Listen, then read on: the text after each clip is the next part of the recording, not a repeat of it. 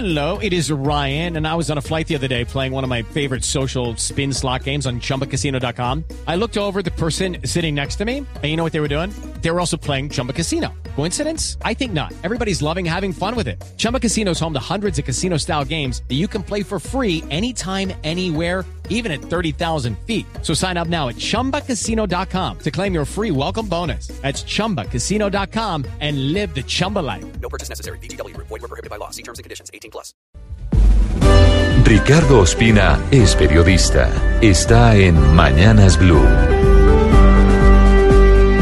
6 de la mañana, 26 minutos. El ELN, hoy con su retaguardia viviendo cómodamente en Cuba y en Venezuela, sigue cometiendo atentados y lanzando ataques en Colombia. Y sacó de la manga un nuevo anuncio de cese unilateral de hostilidades durante Semana Santa.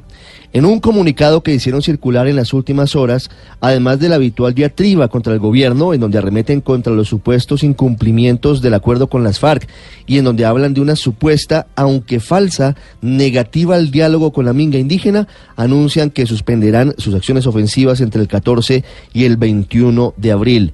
Mirando esto en su verdadera magnitud, sin duda es positivo que uno de los grupos que siembra la violencia en los campos colombianos silencie aunque sea temporalmente sus fusiles, siempre y cuando eso no signifique una arremetida feroz una vez termine el cese del fuego. Por eso, el comisionado de paz Miguel Ceballos anoche dijo que confía en que este anuncio no sea el presagio de una nueva tragedia, pues haciendo memoria, tras las dos últimas suspensiones de acciones violentas, vinieron dos atentados muy dolorosos. Hace un año, el ELN mató a cinco policías en Barranquilla y hace tres meses masacró indefensos a 22 cadetes en la Escuela General Santander en Bogotá.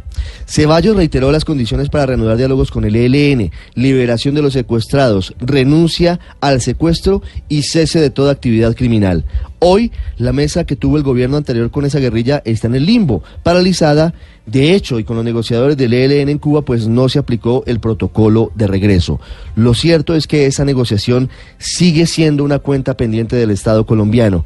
Y en algún momento, aún a pesar del horror y la sevicia con la que mataron a 22 jóvenes cadetes en la Escuela General Santander, el gobierno, sea este o el próximo, tendrá que volver a la mesa, buscando que ese grupo deje las armas y termine su amenaza de destrucción y muerte.